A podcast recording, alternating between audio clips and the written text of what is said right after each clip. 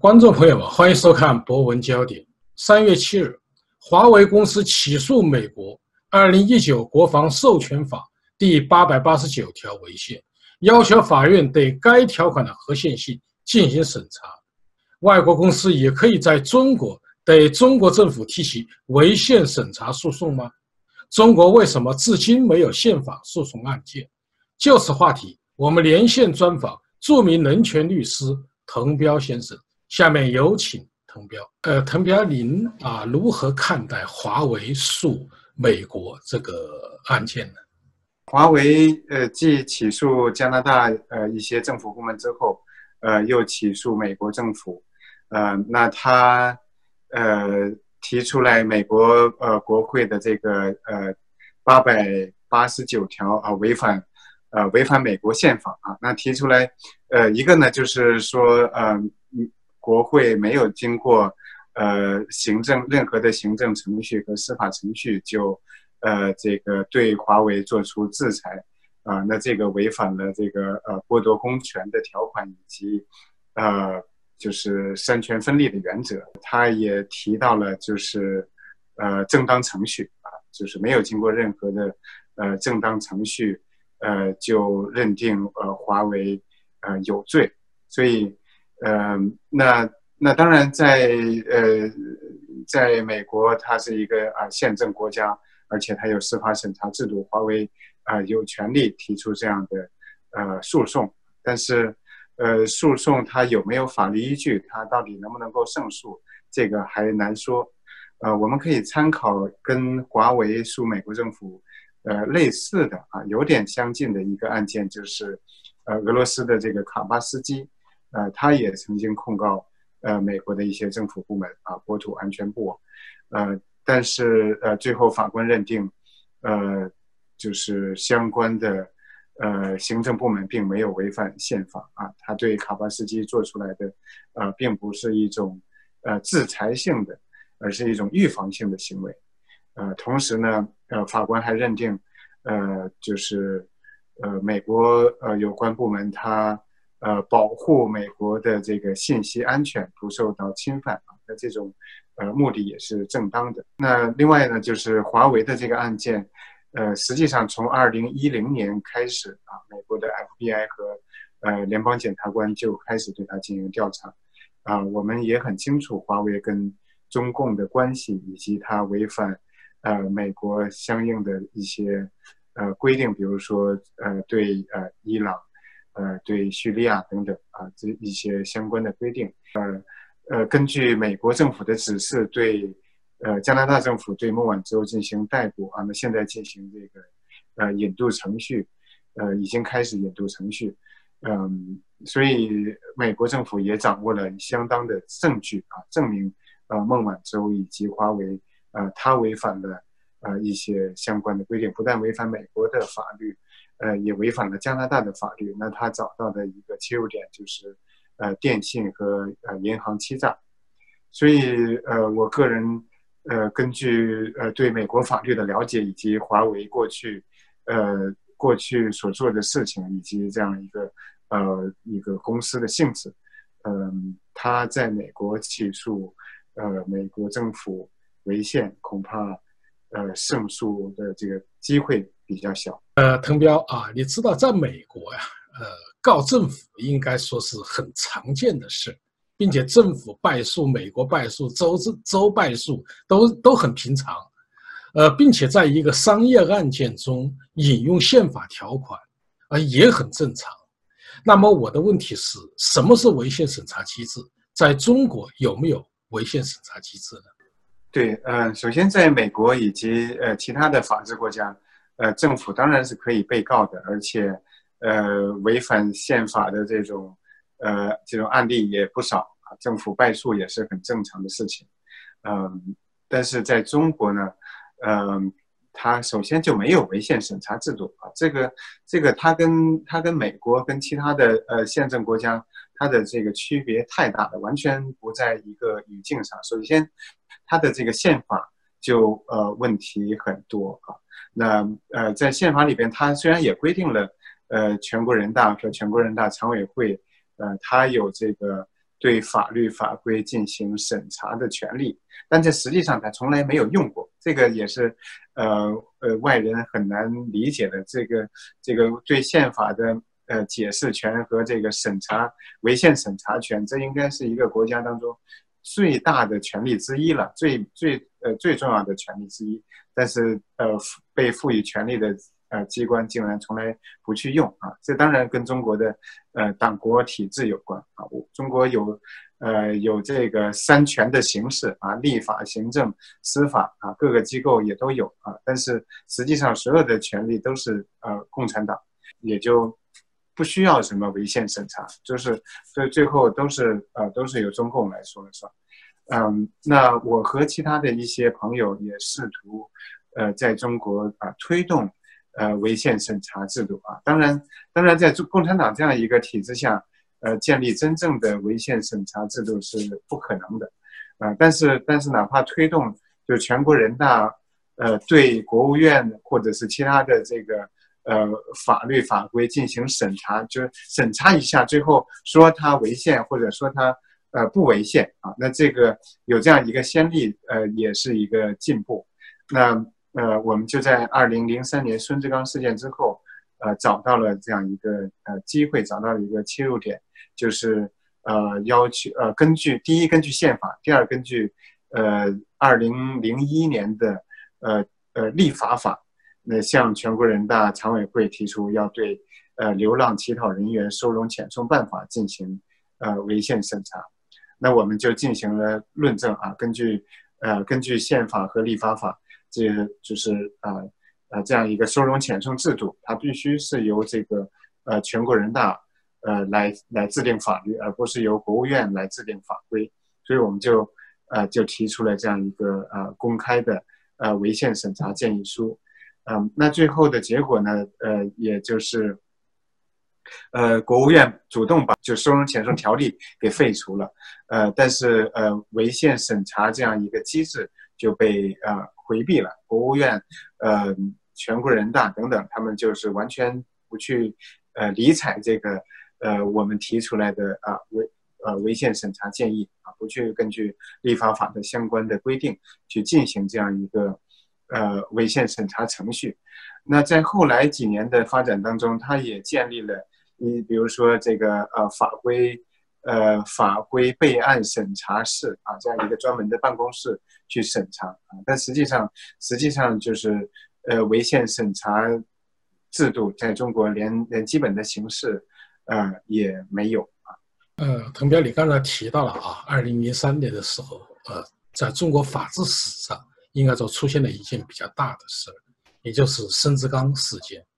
呃，很多观众朋友啊。可能年轻一点，他不一定知道这个事件，因为毕竟已经过去了近十六年了。所以我想呢，请你呢，呃，简单的介绍一下孙志刚事件和你们呃整个的这个过程。同时呢，也有很多观众朋友很了解，因为当时你们是三博士上书嘛，呃，你一个，于江一个，还有一个许志勇，他们现在他们的情况和包括您的情况。呃，三博士的最终的遭遇又是怎样的？您能否介绍一下？嗯，对，二零零三年三月份的时候，呃，在呃呃《南方都市报》上出现一个报道，就是，嗯呃，一个年轻的呃打工者，他实际上也是一个呃设计师啊，叫孙志刚，他在呃广州街头就被呃抓走，啊，是因为他没有带这个暂住证啊。在照按照按照当时的这个所谓流浪呃乞讨人员收容遣送办法，嗯，他就是呃针对这些这些这个呃流浪乞讨人员啊，嗯，没有没有身份的人，居无定所的人啊，要把他们呃就是抓到收容遣送站，然后遣返原籍啊，遣送回啊原原籍户籍所在地，而这个。呃，后来在实践当中就不断的去扩大扩大这个这个范围，呃，把很多呃打工者很多这个呃就是呃虽然虽然有这个暂住证，但是没有带在身上等等，他就不断的这呃扩大这个范围，把很多很多人全国可能有有有上百万人甚至更多呃被关过这个呃收容遣送站，然后就强迫他们劳动，啊，给他们实施酷刑，然后就是还向家属要钱等等。那这个就是是非常非常大的一个人权灾难，也是也也也是这个对对很多很多人是受到呃受受到极大的伤害。那在孙志刚事件之前，实际上也有也有很多人被在里边被被打死打残，这个这种例子非常多。但是但是媒体对这样的事情就没有任何报道。那孙志刚事件，呃，就是感谢南方都市报的一些编辑记者就把这个曝光，然后当时网络也是正在正在兴起，所以在在全国范围内引起非常大的反响。那我们就呃开始。呃，一直在在关注和讨论这个事情。那在在我们呃开始准备行动的时候，呃，就是中宣部下了禁令，禁令不让再讨论孙志刚事件。那我们就在呃，就是就在这个立法法里边，呃，发现了条文，一个条文就是说啊，任何公民都可以，当他认为呃呃有法律法规违反宪法的时候，都可以向全国人大常委会提出建议。那我们就就是写了一个公开信啊，去行使这样一个呃建议权，呃，要求人大常委会对国务院的这个收容遣送办法进行违宪审查。那我们想要达到两个目的，一个就是，呃，要要修改甚至废除这样一个收容遣送制度；另外一个呢，就是通过这样一个先例，呃，让全国人大，呃，对。国务院的法规进行一下审查，来确定它违宪还是不违宪。那这个就是呃，试图推动中国的违宪审查制度。那这个结果刚才已经说了，嗯，那这个事件呃，后来被很多学者认为是呃非常重大的一个事件，不但是在这个违宪审查的这样一个呃一个制度史上。呃，是一次呃努力吧，虽然是失败的努力。啊，另外呢，在呃这个孙志刚事件，实际上和二零零三年的其他的一系列事件，呃，开启了呃公民维权运动啊，这也是呃后来的一些学者，国内外的一些学者，呃呃，就是回头看二零零三年啊，就把它嗯定为呃维权运动的一个开端。嗯，那我和许志勇后来就一直在中国，呃，去推动，呃，法治，推动人权。在零三年，呃，成立了公盟啊，就是当时叫阳光宪政，呃，后来，嗯，二零零九年公盟被取缔，呃，许志勇被抓，呃，那我们还是继续，呃，去做一些事情，呃，没有停止我们的努力，呃，后来又推动这个新公民运动啊。那许志勇在二零一三年的时候，啊，又又一次被抓捕，被判刑四年。嗯，那于江呢，他也在国内，呃，一直在，呃，关注我们的行动啊。虽然他，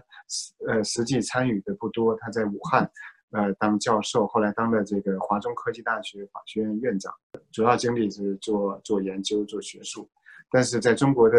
呃，环境下，嗯。他也很不适应，所以后来呃最近几年就辞去了院长，也辞去了教职，呃，就到了这呃澳大利亚。这个事件应该是可以载入中国的法治史的，因为这是一个非常非常大的事件，它推起啊或者想开启中国违宪审查制度。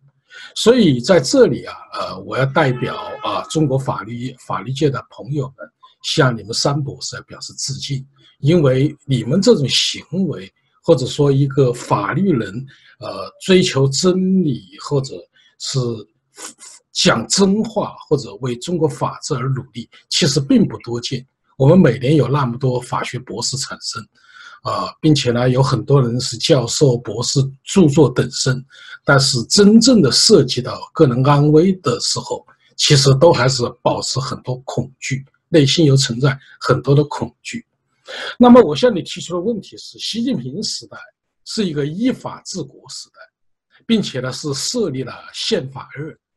那为什么到现在，呃，违宪审查制度我们仍然没有看到有开启的迹象呢？中共他也呃多次提到依法治国，而且呃也修改宪法，把保护人权呃写到宪法里。呃，在呃宪法的第二章现行的宪法，一九八二年啊宪法。呃第二章啊，都是关于公民基本权利和自由的规定啊。但实际上，中国它完全不是一个法治国家，呃，它可以说是法治国家的反面，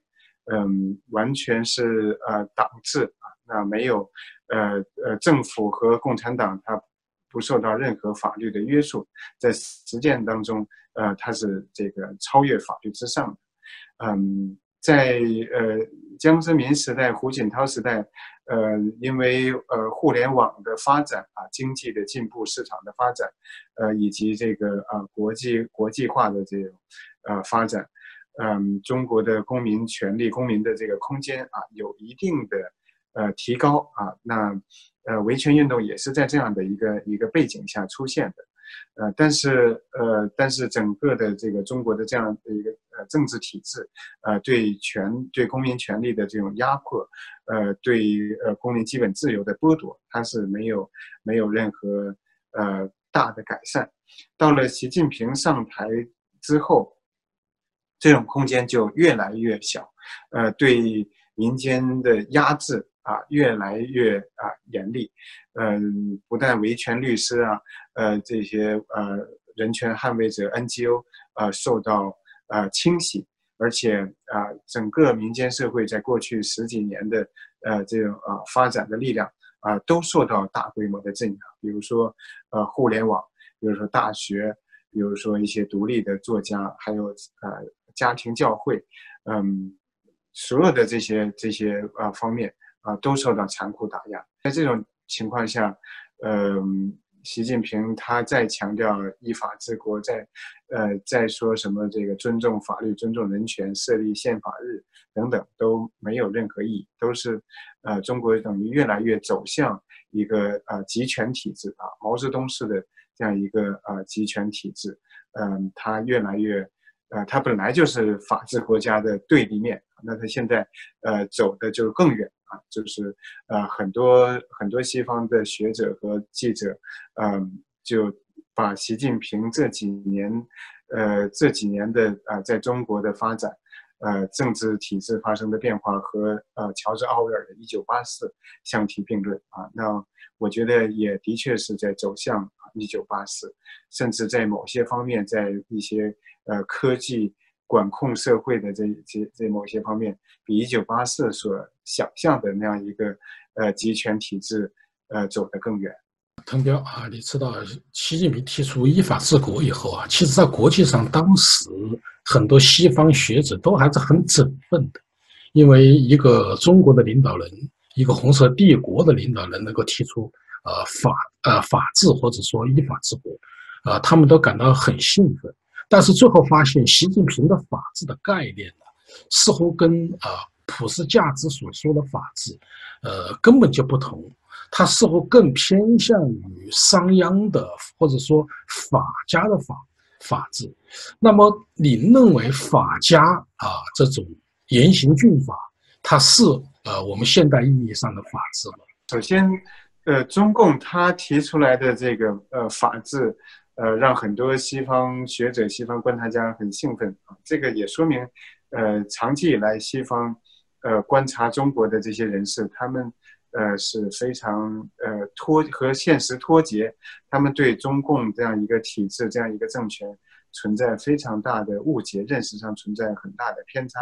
所以呃，他们觉得中共提出来，呃，依法治国呀，这样的一个这样的一个呃，很符合